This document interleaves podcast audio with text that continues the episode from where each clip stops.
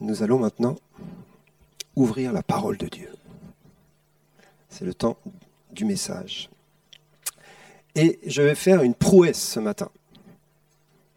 Enfin, c'est pas pour dire que le message va être bien, mais la prouesse, c'est essayer de faire rentrer la notion de la croix, qui est un message en soi, dans la notion de la famille du Père, est un message en soi aussi. Et ce n'est pas forcément deux notions euh, justement théologiques que l'on rapproche souvent, quoi. Hein. Et on peut euh, parfois être sur le versant euh, vite disciple, toi suis-moi. Hein. Vous savez, on va faire un cours qui s'appelle Toi suis-moi, c'est la notion justement de suivre Jésus, de porter sa croix et d'entrer vraiment à sa suite dans une vie radicale d'obéissance à l'Évangile. Ça, c'est un message. Et puis le dimanche d'après, on va dire, comme tout à l'heure, ce qu'on vient de vivre, c'est que le Père nous aime tellement, il nous accueille dans son amour incroyable, il nous remplit de son esprit, il nous guérit, il nous restaure, il nous aime, il nous adopte dans sa maison. Et c'est le même Dieu. Vous savez que le Père et le Fils, c'est le même Dieu. C'est le même Dieu. C'est-à-dire celui qui dit renonce à toi-même, charge-toi de ta croix et suis-moi. C'est le même qui te dit je t'adopte dans ma famille, je t'accueille tel que tu es, je t'aime.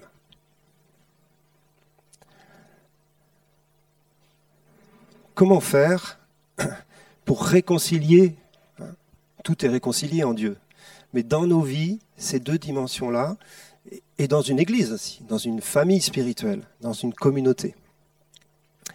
Vous savez, la famille, c'est quelque chose ben, qui existe naturellement.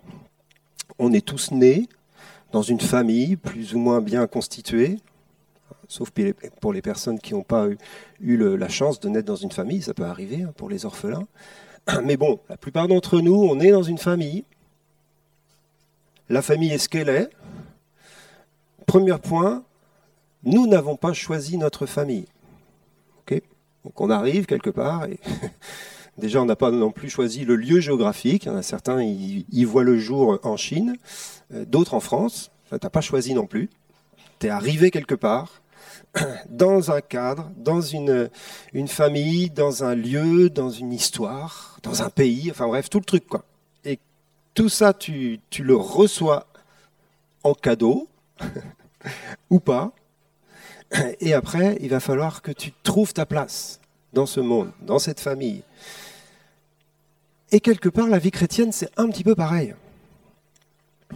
Sauf qu'on espère que la famille de Dieu est un peu moins dysfonctionnelle que la famille humaine. On ne va pas demander de témoignage là maintenant.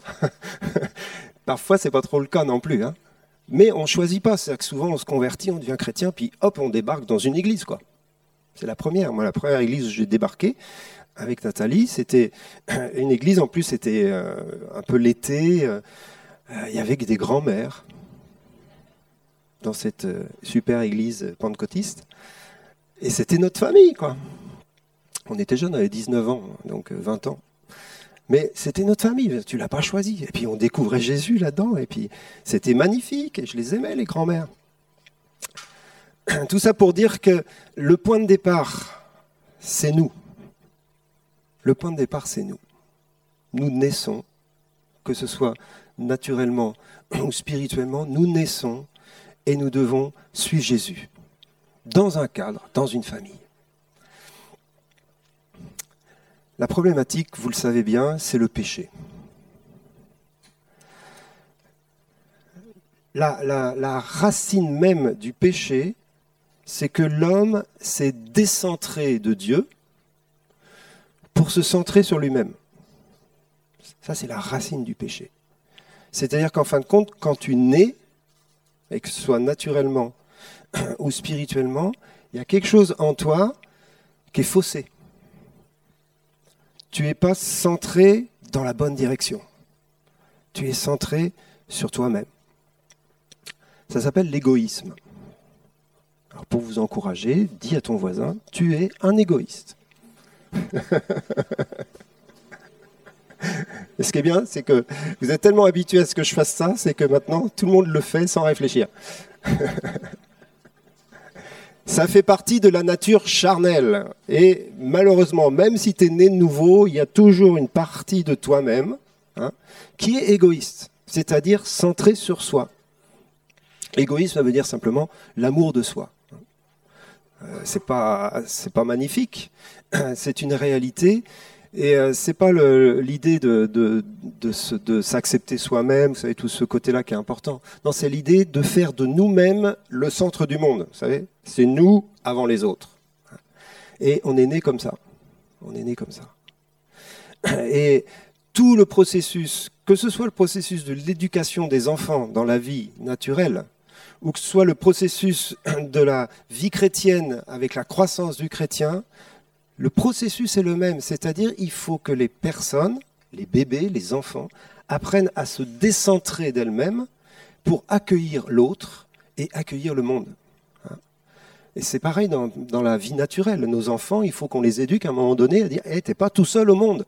Il y en a d'autres autour de toi, surtout quand il y a des frères et sœurs. Mais il faut apprendre, et c'est naturel et c'est normal, à considérer que l'autre existe, que l'autre est important, et que l'autre, il va falloir apprendre à vivre avec lui et à l'aimer. Donc il y a un décentrage qui ne se fait pas toujours, malheureusement, mais qui doit se faire dans la vie naturelle comme dans la vie spirituelle. Euh, dans la vie naturelle, il ne se fait pas toujours parce que, bon, euh, voilà, il y a le péché, il y a, tout, il y a tout le contexte dans lequel on évolue. Dans la vie spirituelle, il ne se fait pas toujours, mais s'il ne se fait pas toujours, alors nous ne sommes pas disciples de Jésus.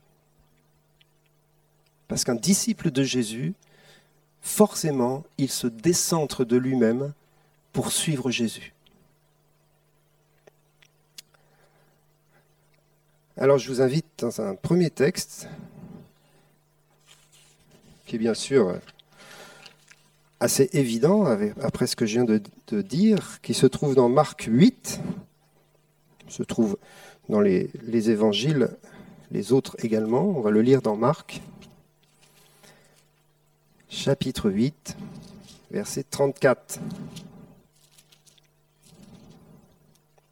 et suivant. Puis, ayant appelé la foule avec ses disciples, il leur dit, Si quelqu'un veut venir après moi, qu'il renonce à lui-même, qu'il se charge de sa croix et qu'il me suive. Car celui qui voudra sauver sa vie la perdra, mais celui qui la perdra, qui perdra sa vie à cause de moi et de la bonne nouvelle, la sauvera. Que sert-il à un homme de gagner tout le monde s'il perd son âme? Que donnerait un homme en échange de son âme? On s'arrête là. C'est dans le contexte hein, de l'appel des disciples et Jésus là s'adresse aux foules et en particulier aux disciples, mais il leur donne cet appel qui est radical et qui nous parle justement d'une vie qui se décentre d'elle-même. Et euh, Jésus utilise des mots forts, il utilise des mots qui sont quelque part qui nous, gêne, qui nous, percute. Si tu veux être mon disciple, il faut que tu renonces à toi-même. C'est-à-dire qu'il faut que tu arrêtes de vivre pour toi-même et que tu commences à vivre pour moi, dit Jésus. Et cette, cette définition de disciple, c'est une définition qui doit être, on va dire, placée dans le cadre d'un amour passionné pour Jésus. Comment est-ce que tu peux te décentrer de toi-même pour te tourner vers quelqu'un s'il n'y a pas un feu en toi pour cette personne. C'est un peu comme ça aussi dans, un mariage. Au début, en tout cas. Il y a une espèce de feu qui dit ah, Je veux la suivre. Est-ce que tu t'es marié avec Jésus? Est-ce que tu as décidé de ne plus vivre pour toi, mais de vivre pour lui? De vivre pour lui. Et dans le verset qu'on vient de lire, bien sûr, il y a la notion de la croix. Qu'il se charge chaque jour, dit un, autre texte, de sa croix et qu'il me suive. La croix, ce n'est pas quelque chose de, facile. Hein. La croix, c'est un instrument de torture et de mort. D'accord? Donc, quand Jésus dit ça, en plus, il n'est pas encore mort sur la croix. Quoi. Donc les, gens qui, l'écoutent se disent mais de quoi il cause quoi? Euh, C'est comme si, euh, avant 1981, vous disiez à quelqu'un si tu veux me suivre, tu prends ta guillotine et tu me suis. Nous, on lit ça 2000 ans après. Quoi. On se dit, oui, la croix, on connaît, des croix, on en a même qui pendent à notre cou. Mais pour eux, c'était simplement l'instrument de torture des Romains. Jésus leur dit, tu prends ta guillotine, là, maintenant, et tu me suis. Vous êtes content d'être venu ce matin. Mais c'est important de, parfois se placer devant le texte et de se, se mettre dans le contexte. C'est-à-dire que Jésus est en train de leur dire un truc que normalement, tous les gens normalement constitués vont dire non, je ne veux pas prendre ma guillotine et te suivre. Alors bien sûr, il faut expliquer un peu cette idée-là, mais c'est vraiment l'idée simplement de se décentrer de soi, de mourir à une vie qui ne cherche que son bien propre et que, de réaliser sa vie personnelle, réaliser son désir personnel, se prendre soin de lui-même et ne s'occuper que de soi. C'est mourir à ça. Et c'est violent. On a besoin d'un instrument de mort. Et l'instrument de mort, c'est la croix. Et la croix, euh, je vous rassure, c'est pas quelque chose que l'on s'inflige à soi, c'est quelque chose que l'on reçoit de la part de Jésus. Quand tu acceptes Jésus comme ton sauveur et ton Seigneur, tu acceptes qu'il applique la croix à ta vie, c'est-à-dire qu'il il manifeste dans ta vie intérieure un désir de le suivre de manière radicale. Donc, tout va bien, c'est la grâce de Dieu qui fait cette œuvre-là. Mais après, il faut qu'on comprenne que ça va se manifester dans le cadre de la famille. Et c'est là où je viens à ce que je vous disais tout à l'heure.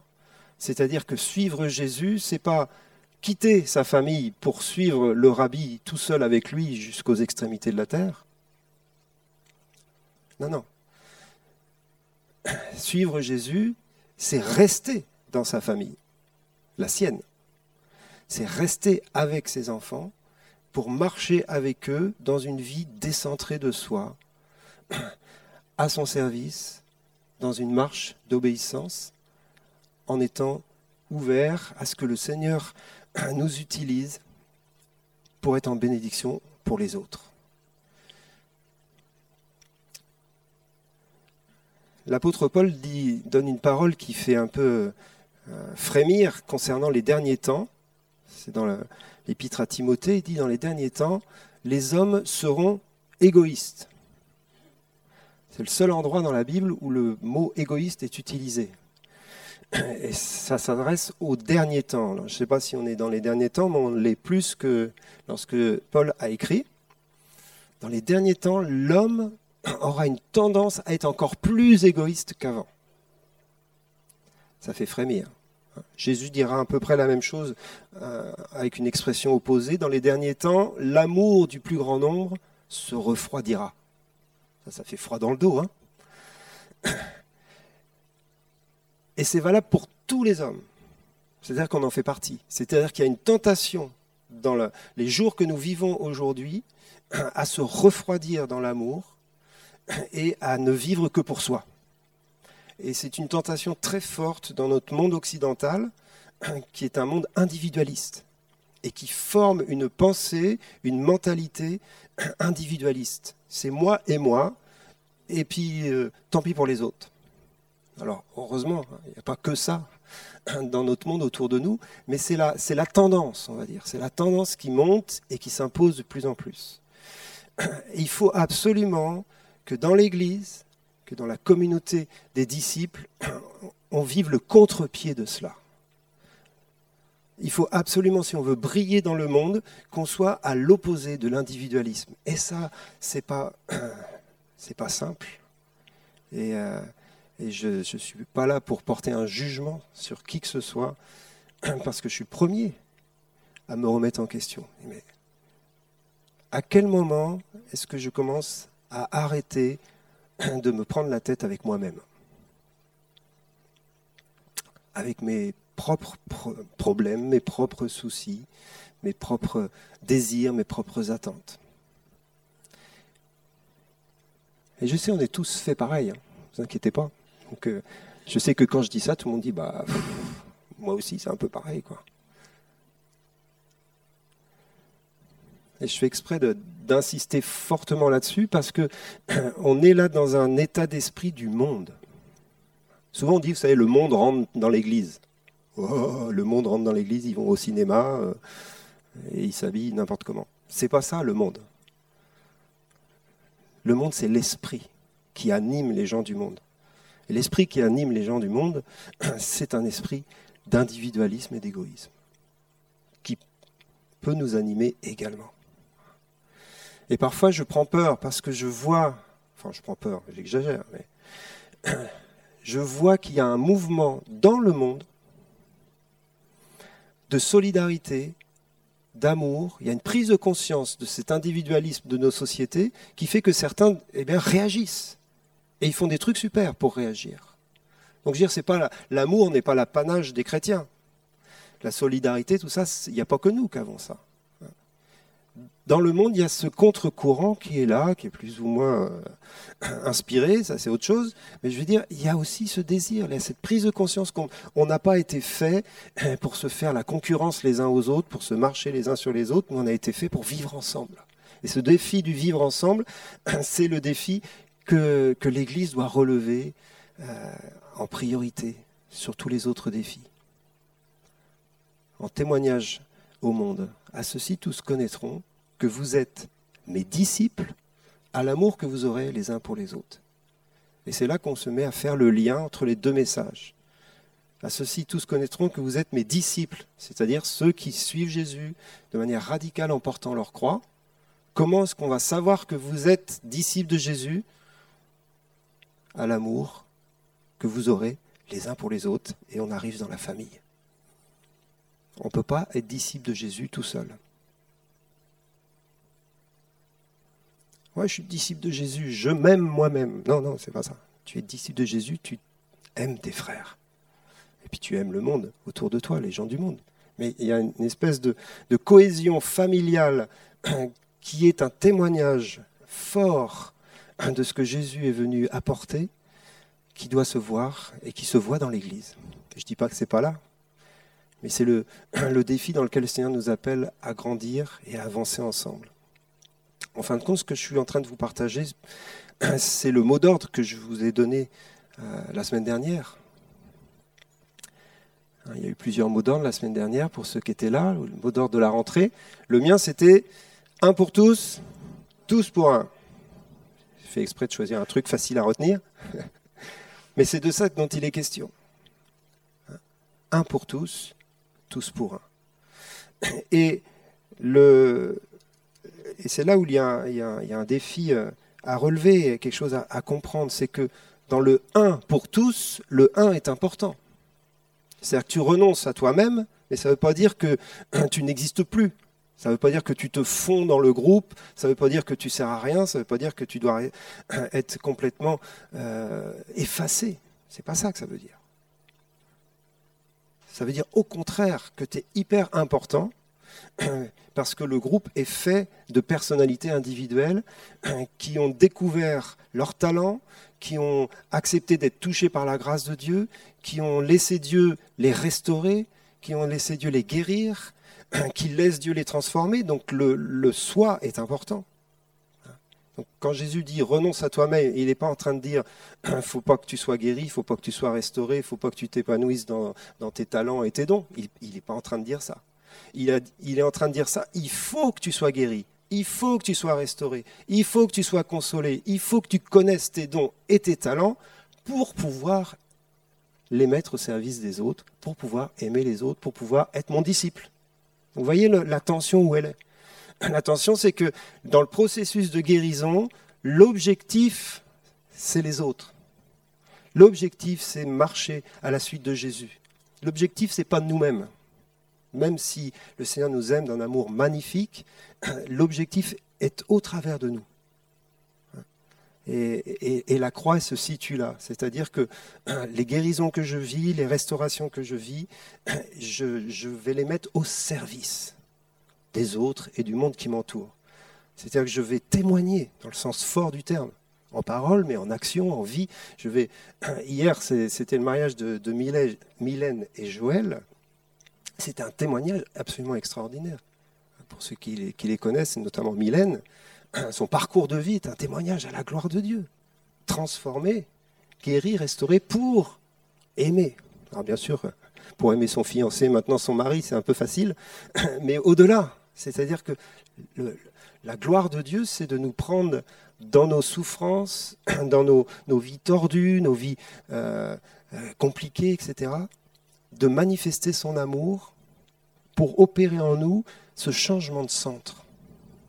Et ça, il ne peut pas le faire sans nous, sans notre désir de répondre à son appel. Il te décentre de toi-même pour te centrer sur lui et les autres. On ne peut pas être juste centré sur Jésus. On est centré sur Jésus et les autres. Et c'est ça la, la, notion de famille.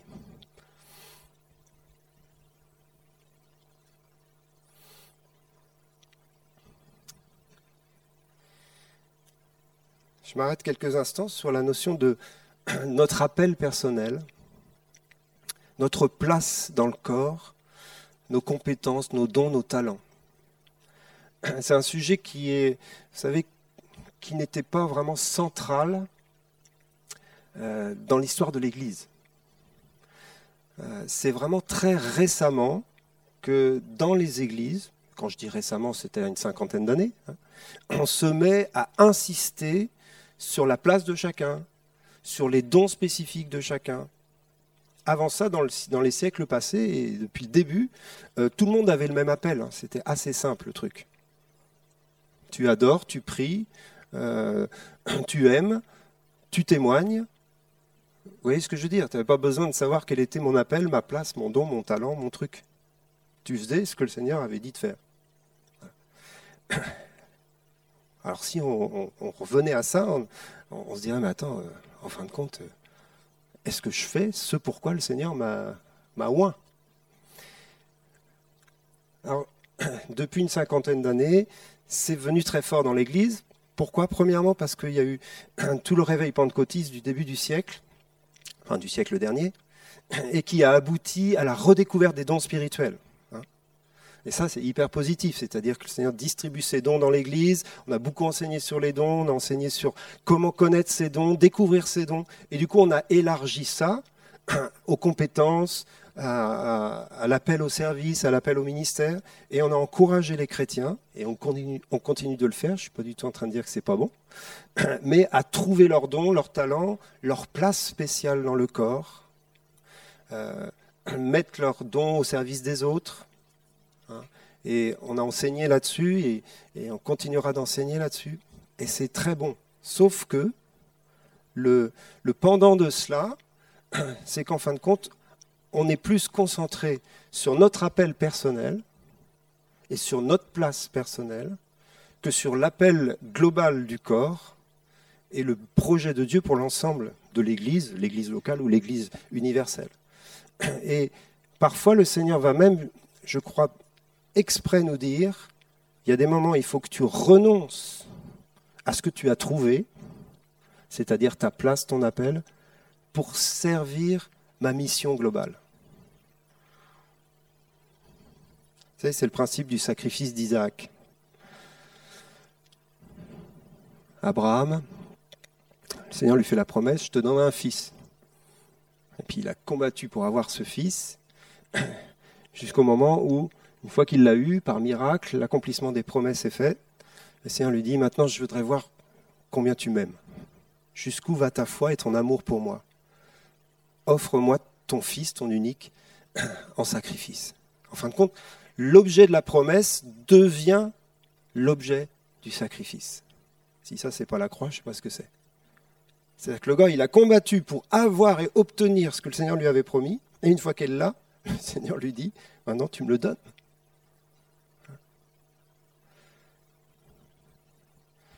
Une fois que tu as été restauré, que tu as été guéri, que tu as compris quels sont tes talents, tu, commences à t'épanouir, le Seigneur dit, OK, maintenant prends ta croix, renonce à toi-même et suis-moi. C'est-à-dire, maintenant c'est Isaac. Et c'est Isaac qui est le fruit de la résurrection.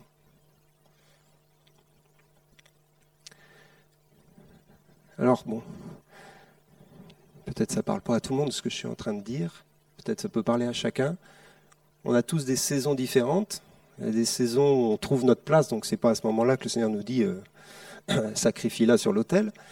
Mais il y a des saisons où le Seigneur nous appelle à renoncer pour entrer dans quelque chose de plus large, au service du Seigneur, dans la vision globale qu'il donne.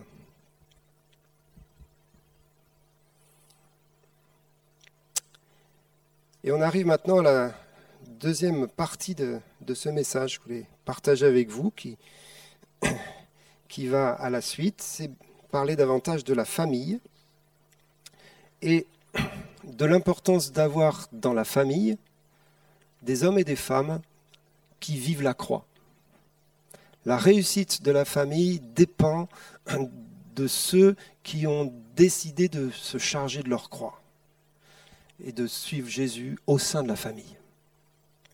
Et il y a une histoire euh, assez forte que je voudrais qu'on lise ensemble qui se trouve dans le livre de la Genèse, chapitre 14, justement dans, dans la vie d'Abraham.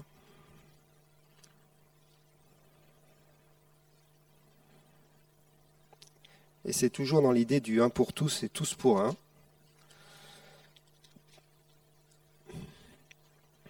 Euh, Genèse 14, versets 11 à 16.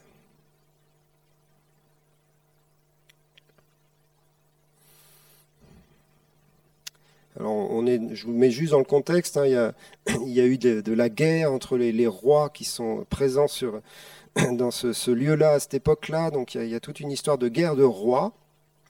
Et ils ont été attaqués Sodome et Gomorre verset 11, les vainqueurs enlevèrent toutes les richesses de Sodome et de Gomorre et toutes leurs provisions, et ils s'en allèrent. Ils enlevèrent aussi avec ses biens Lot, fils du frère d'Abraham, qui demeurait à Sodome, et ils s'en allèrent. Un fuyard vint l'annoncer à Abraham l'Hébreu. Celui-ci, celui habitait parmi les chaînes de Mamré, l'Amoréen, frère d'Eshcol et frère d'Aner, qui avait fait alliance avec Abraham. Dès qu'Abraham eut appris que son frère avait été fait prisonnier, il arma 318 de ses plus braves serviteurs nés dans sa maison, et il poursuivit les rois jusqu'à Dan. Il divisa sa troupe pour les attaquer de nuit, lui et ses serviteurs. Il les battit et les poursuivit jusqu'à Shoba, qui est à la gauche de Damas. Il ramena toutes les richesses. Il ramena aussi Lot, son frère, avec ses biens, ainsi que les femmes et le peuple une histoire de guerre, une histoire de, de combat. Euh, je vous rappelle juste euh, un peu le contexte. Abraham et Lot, vous vous rappelez, ils sont partis ensemble. Hein. Ils ont quitté euh, Ur en Chaldée et ils ont suivi la promesse de Dieu, je te donnerai un pays. Donc c'est Abraham, bien sûr, qui a suivi, qui a obéi, mais Lot est venu avec lui. Et au euh, chapitre précédent, chapitre 13, à un moment donné, ils sont tellement nombreux, ils commencent à avoir des disputes entre les serviteurs de Lot et les serviteurs d'Abraham, et ils vont se séparer. C'est Abraham qui dit, bon, la sagesse, là, c'est qu'on se sépare parce que ça devient la panique. Et du coup, il dit à Lot, vas-y, choisis et, et, va là où tu as envie d'aller. Et Lot a regardé, il a levé les yeux, il a vu la plaine de Sodome et Gomorre, qui à l'époque était rayonnante. C'était la, grande agriculture flamboyante du coin. Et il a dit, je vais aller là-bas. Et il est parti vers Sodome et Gomorre. Et Sodome et Gomorre, c'était des villes, bien sûr, d'injustice et de péché. Mais Lot est parti là-bas et Abraham l'a laissé partir. Abraham, il a levé les yeux, il a regardé autour de lui à l'appel du Seigneur et il a décidé de rester en Canaan parce que c'était le pays que le Seigneur lui avait promis, alors que c'était beaucoup moins luxuriant. Mais il a suivi le Seigneur.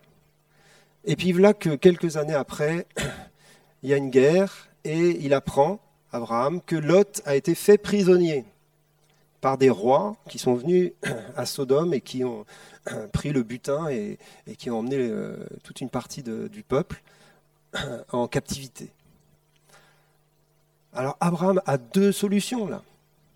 Première solution, la solution de l'homme égoïste, bien fait pour lui. Bien fait pour lui. Il a choisi d'aller dans le monde, d'aller faire n'importe quoi. Il n'a pas écouté le Seigneur. C'était pas là que le Seigneur nous appelait. C'était pas le projet de Dieu pour lui. Enfin, toute une liste de choses qui auraient fait dire à Abraham Tant pis pour Lot. Petite prière vite fait. Seigneur, bénis-le quand même. Mais il avait ce choix-là, le choix de l'homme charnel, ou alors le choix de l'homme qui porte sa croix et qui renonce à lui-même pour aimer. Et c'est bien sûr l'exemple qu'est Abraham pour nous. Et c'est un exemple très fort, parce que c'est une vraie histoire. Qu'est-ce qu'il fait Abraham? Il apprend ça, il cherche 300 euh, braves serviteurs dans sa maison. Abraham est un homme riche, hein, il avait... mais il cherche des braves. Il cherche des guerriers amoureux, pour reprendre une expression bien de chez nous. Et il en a dans sa maison. Il a des guerriers amoureux et il leur dit, les gars, on va aller se battre pour Lot. Les gars, on est prêts à perdre notre vie. Parce que c'était une vraie bataille qu'ils allaient faire. C'était des vrais guerriers en face. On va aller perdre notre vie pour récupérer Lot et le peuple, les femmes, les enfants, etc. Il y a une espèce de démarche de renoncement à soi par amour pour Lot, par fidélité, on va dire, familiale, parce que là, il y a aussi un lien familial pour Abraham et Lot, euh, terrestre, mais une, maturité dans la décision qui fait qu'Abraham est l'exemple parfait de l'intercesseur. On prend souvent l'exemple d'Abraham dans l'intercession pour Sodome et Gomorre, d'ailleurs, vous vous rappelez, à cause de Lot, hein, les dix justes, etc. Mais ça, c'est une intercession. Elle, apparaît comme ça dans une histoire de guerre, mais pour nous, si on la voit dans notre contexte spirituel, c'est une démarche d'intercesseur. Mon frère, ma sœur est dans des problématiques de vie graves, l'ennemi l'a eu, entre guillemets, qu'est-ce que je fais? Est-ce que je décide de me lever et d'aller combattre? Et ça peut être dans la prière, parfois ça peut être aussi sur le terrain, en allant chercher cette personne. Et je dis ça je pense à aucune situation précise au milieu de nous, mais il peut y en avoir plein. Et ça peut être dans nos familles, ça peut être dans nos amis, ça peut être dans nos proches. Un pour tous, tous pour un. Là, Lot, euh, il est seul. Peut-être sa femme et ses filles avec lui. Et de l'autre côté, c'est 300 braves guerriers qui vont risquer leur vie pour aller libérer Lot. Celui qui a raté, quoi. Qui a loupé le coche. Mais il y a une notion de grâce de Dieu incroyable.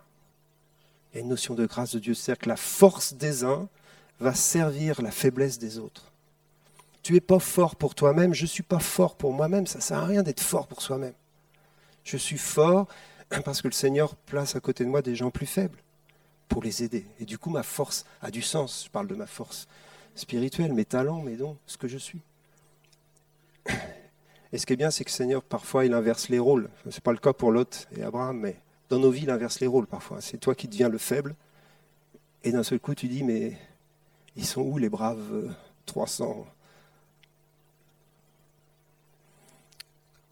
Je sais qu'en disant ça, on peut, peut penser à nos situations ou à des situations dans lesquelles on est ou dans lesquelles on a été. C'est dire, ah, bah ouais, moi, j'ai pas eu de 300 braves qui sont venus me chercher à ce moment-là.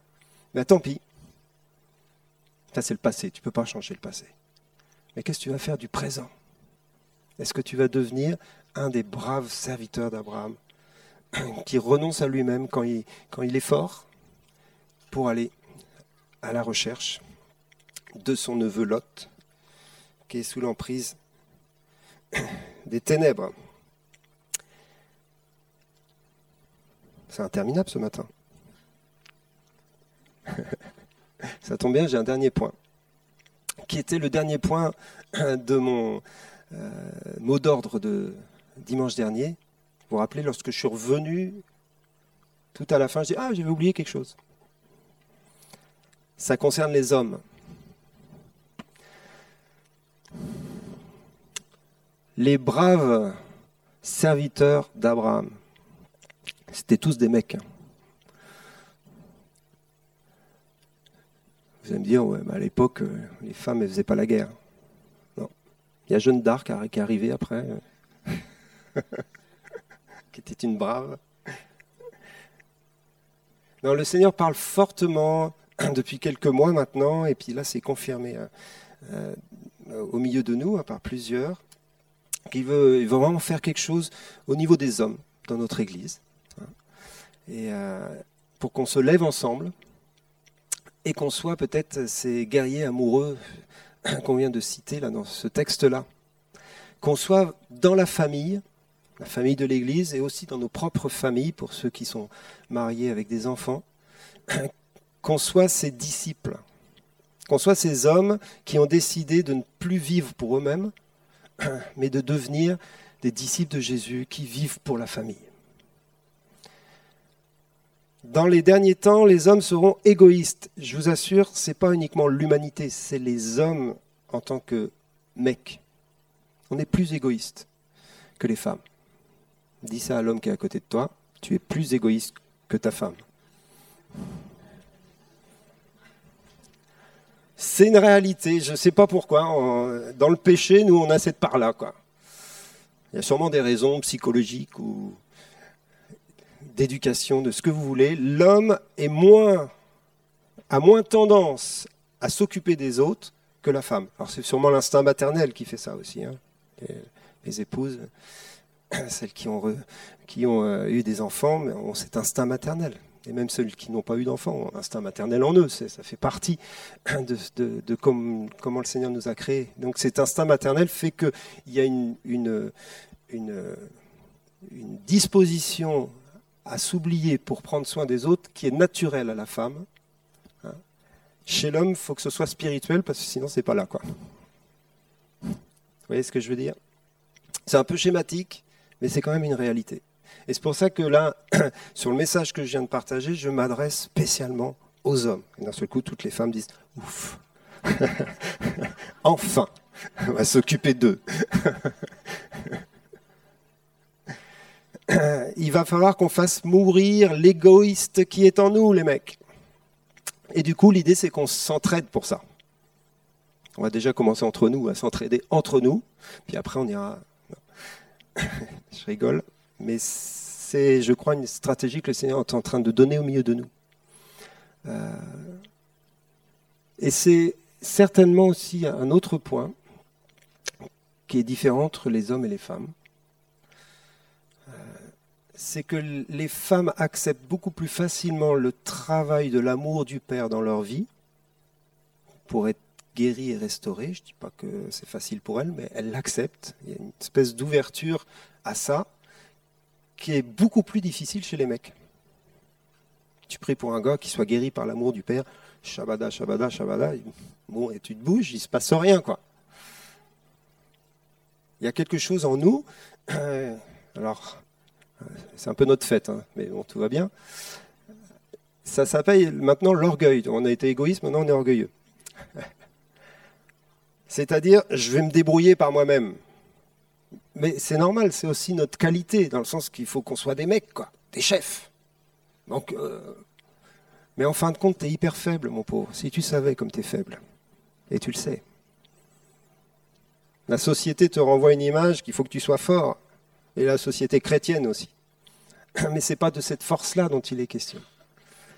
C'est une force spirituelle, il faut qu'on trouve. Mais du coup, on s'est un peu blindé et il va falloir qu'on apprenne à être guéri pour devenir des hommes qui sont comme Abraham, qui sont capables de s'oublier eux-mêmes pour aller aider les autres. Et pour ça, il faut qu'on soit guéri. Ça revient à ce qu'on disait tout à l'heure, on est guéri pour pouvoir aimer. On est restauré pour pouvoir suivre Jésus et mourir à nous-mêmes. Le Seigneur fait ce processus dans, toute, chacune de nos vies, euh, mais je crois que spécialement pour les hommes, il y a, un, appel de Dieu, il y a une, une, saison de Dieu qui est particulière, dans laquelle je pense on va entrer, en tout cas on va essayer d'y entrer, pour qu'on soit des andrisomailles. Fallait un peu de théologie là maintenant.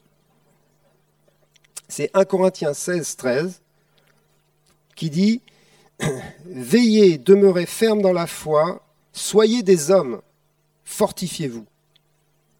Soyez des hommes. À qui il dit ça? Il dit ça à tout le monde, mais quand même il le dit aux hommes là. Soyez des hommes. Soyez des andrizomailles. C'est le mot en grec. Et en fin de compte, ce mot grec, on pourrait le traduire simplement soyez courageux et braves. C'est ça que ça veut dire. Soyez des hommes, levez-vous, soyez courageux, soyez braves, euh, prenez vos responsabilités, non seulement au boulot et dans le monde, mais dans l'Église, dans la famille, dans vos familles. Soyez courageux face à l'adversité, soyez braves lorsqu'il y a des, euh, attaques euh, envers les, plus faibles. Soyez comme Abraham, levons-nous, soyons des hommes. Et je crois que c'est un appel que le Seigneur nous donne en ce moment, et je m'inclus totalement dedans. Sois un homme, un brave, un guerrier amoureux qui se lève et qui relève ce défi. Et on a le même mot donc qui se trouve dans le texte qu'on a lu pour Abraham, hein, les braves serviteurs, c'est le mot chanik ou kanik, je ne sais pas comment on le prononce. Et c'est intéressant parce qu'en hébreu, c'est toujours une palette un peu plus large de signification. Ce sont des braves, mais ce sont aussi ceux qui sont entraînés, instruits, zélés, expérimentés, éprouvés. Très riche. Hein donc c'est des braves, mais il y a la notion de, la formation qui va avec. C'est-à-dire qu'ils n'ont pas été braves comme ça en un claquement de, claquement de doigts, ils le sont devenus par leur expérience, par la formation, par le, le fait d'avoir été éprouvés, etc. Donc je trouve ça assez fort et, ça parle du chemin. On est dans un chemin. Un chemin pour faire de nous des hommes. Alors, je suis désolé, là je m'adresse vraiment plus aux hommes qu'aux filles euh, dans cette fin de message, mais je pense que c'est ce que le Seigneur est en train de faire. Alors ce que je vous propose, c'est qu'on fasse venir les hommes devant et qu'on les bénisse. Ça vous dit, pour finir euh, en beauté? On va tous se lever et puis laisser sortir les, les braves. Qu'on invite, vous n'êtes pas obligés de venir les gars, mais si vous pensez que ce que je partage fait écho dans votre cœur. Avançons, approchons.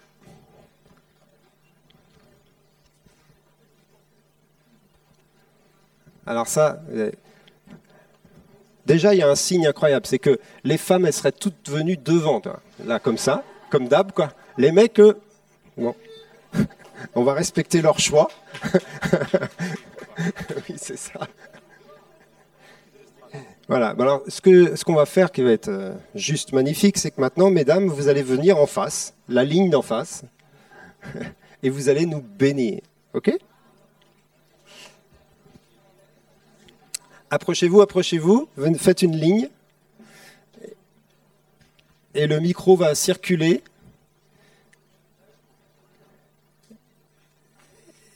Et celles qui le désirent vont prier au micro pour les hommes. D'accord? Est-ce que que l'une d'entre vous veut commencer à prier?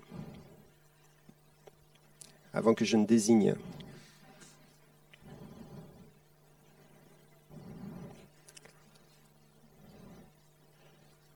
Françoise. Ah tu vois.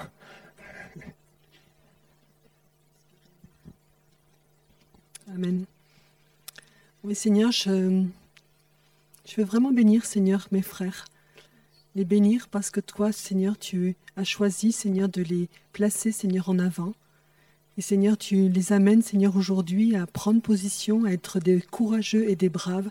Alors, Seigneur, nous, en tant que femmes, nous bénissons vraiment leur démarche. Et nous prions vraiment pour qu'ils deviennent vraiment ces sages, ces courageux et ces braves que toi tu veux dans leur famille, dans, leur, dans la société, dans leur travail. Mais en même temps, Seigneur, qui s'occupe d'eux, Seigneur, dans leur euh, être les plus profonds, Seigneur, je prie vraiment qu'ils osent, Seigneur, accepter, Seigneur, que ce travail en profondeur puisse être fait dans leur vie. Alors, Seigneur, là où c'est fragile, là où il y a besoin de rencontrer Dieu le Père, eh bien, Seigneur, qu'ils acceptent d'accueillir, Seigneur, cette réalité-là. Alors, Seigneur, encore, nous voulons les bénir, Seigneur. Et je les bénis, Seigneur, en ton nom.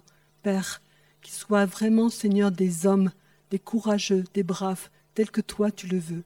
Merci, Seigneur, pour ce temps, Seigneur, où nous croyons vraiment que tu es en train d'agir au plus profond de leur cœur et nous les bénissons, Seigneur, dans la grande famille de Dieu. Amen.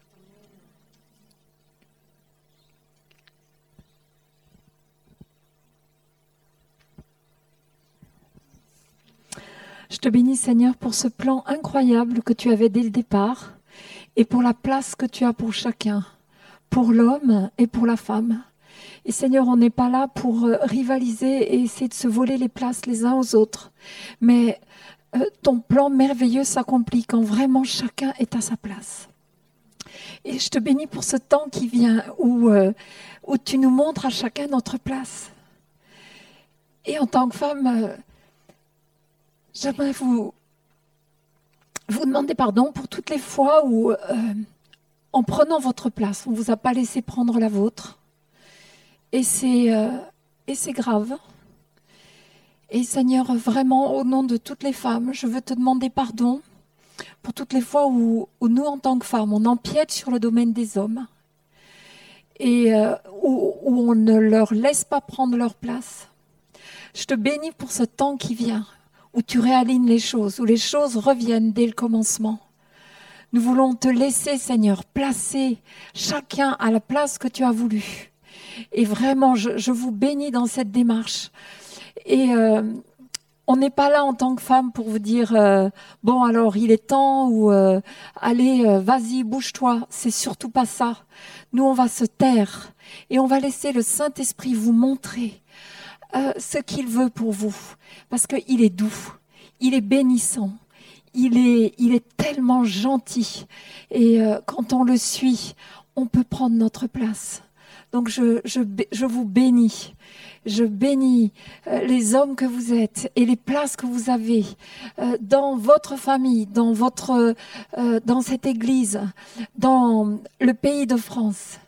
Il y a de la place pour vous, messieurs, et on se réjouit des temps qui viennent. Merci Seigneur pour ce que tu fais.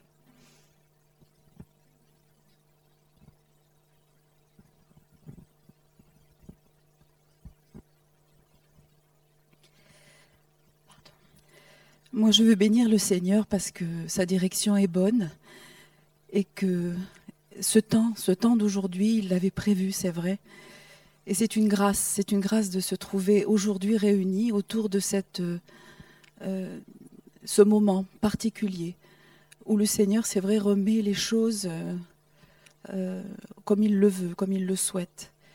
Et nous vraiment, nous voulons te bénir, Seigneur, pour cette direction que tu donnes, qui est précise, qui est bonne, qui est juste, parce que c'est toi qui la donnes, Seigneur. Et c'est vrai que je veux bénir tous ces hommes qui sont ici, devant nous, en leur disant que le Seigneur prend soin d'eux, et le Seigneur va continuer de prendre soin d'eux, va les bénir, va, c'est vrai, les former pour ceux qui ont encore besoin.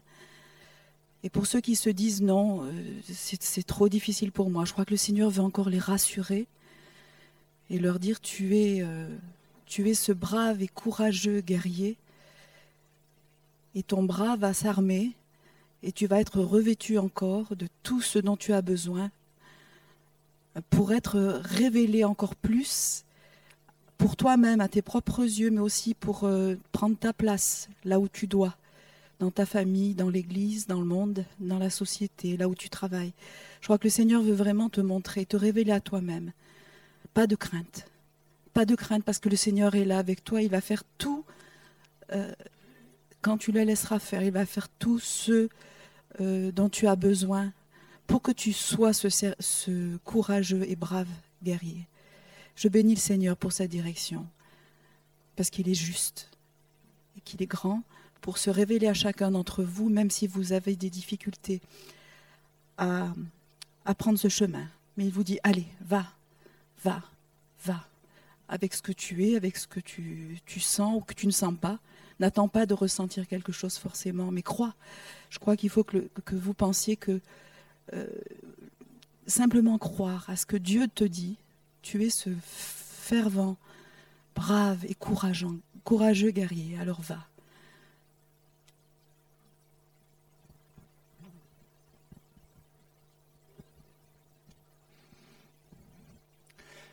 Je prie que maintenant l'amour du Père descende sur chacun d'entre vous.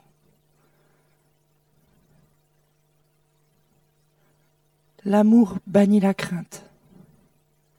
L'amour porte tout. Que dans cet amour soit déposé dans chacune de vos vies force, paix, courage, audace, guérison, délivrance. Que vous soyez inondés de son amour. Laissez-vous aimer, vous avez le droit d'être aimé. Recevez cet amour du Père qui est unique pour chacun d'entre vous. Et vous aurez la force de prendre votre place.